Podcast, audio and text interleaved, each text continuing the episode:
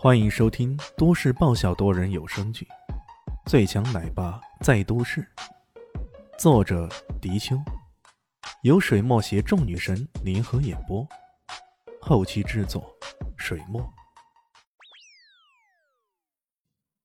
第四十集，你现在才知道？小林熙白了他一眼，以为他是自嘲自己抗拒留学的事情。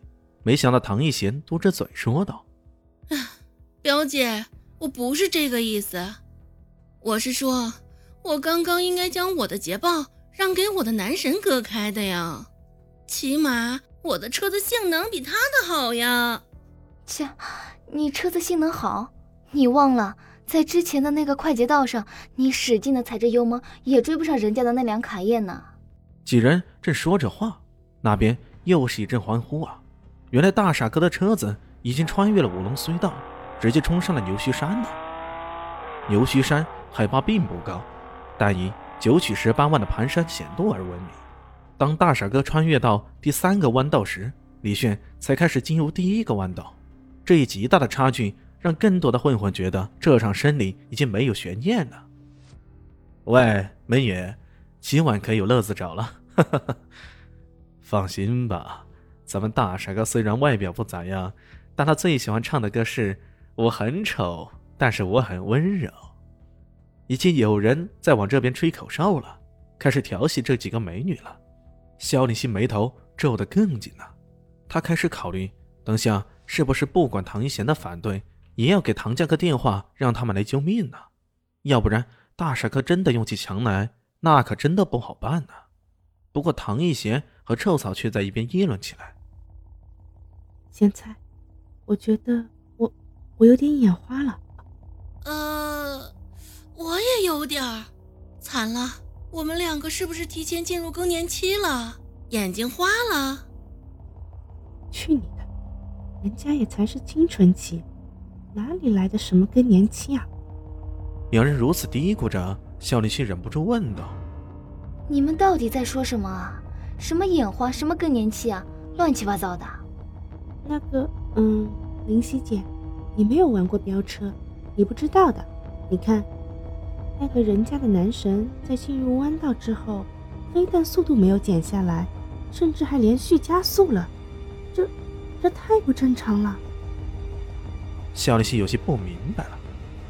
那不正好吗？连续加速，这样才有机会赢啊。那倒是，不过如果稍有不慎，就很容易翻车了。尤其是，接下来要进入的是被称为“鬼见愁”的连环三曲啊！同样抱着这个想法的，自然还有大傻哥了。在进入第四个弯道的时候，李炫是根本连慢都没慢一下，直接冲了上来，然后一个漂亮至极的漂移，这辆车一摆，以相当快捷且漂亮的方式顺利度过了弯道。这种漂移显示出来的是对车速的把握精准，以及驾车人的极度自信呢。也正是在不断的漂移中，李炫不需要刻意的降低速度，从而不断的缩短跟对方的巨大差距。大傻哥没想到还有人能够对地形极不熟悉的情况下，能够连续漂移弯道却完全不减速的，这让他有种眼界大开的感觉。不过那也只是惊讶而已。对于这场比赛的赛果，他从来不曾怀疑，最后的胜利者将会是他自己。是的，那必须的。从第三个弯道开始，鬼见愁了！在地形不熟悉的情况下，你还能连续漂移，你还不减速？靠！我等下看你如何车毁人亡的！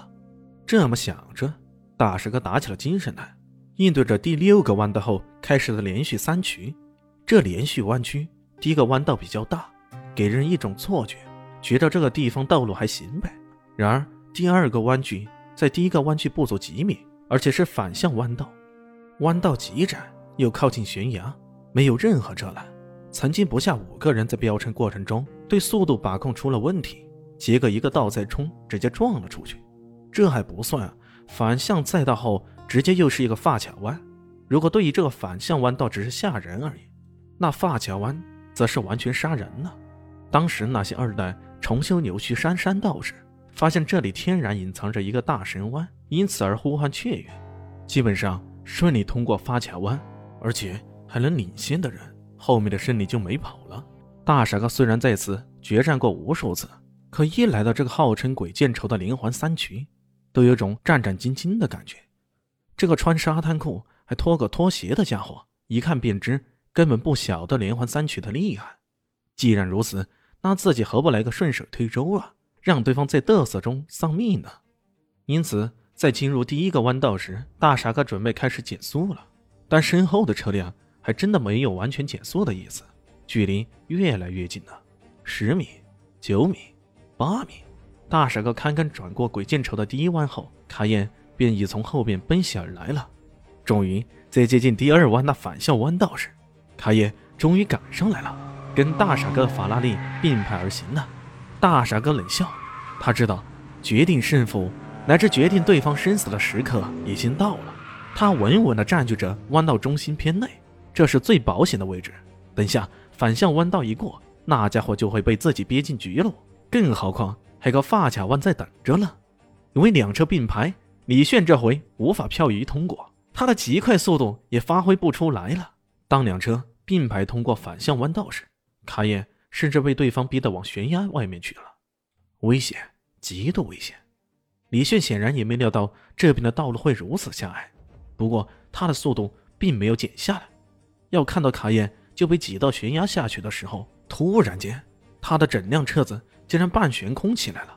借助着两只轮子的支撑，车子占用的空间自然极少了。正是这一番鬼斧神工般的操作，一呲溜，卡宴完成了对法拉利的超越，迅速跑到前面去了。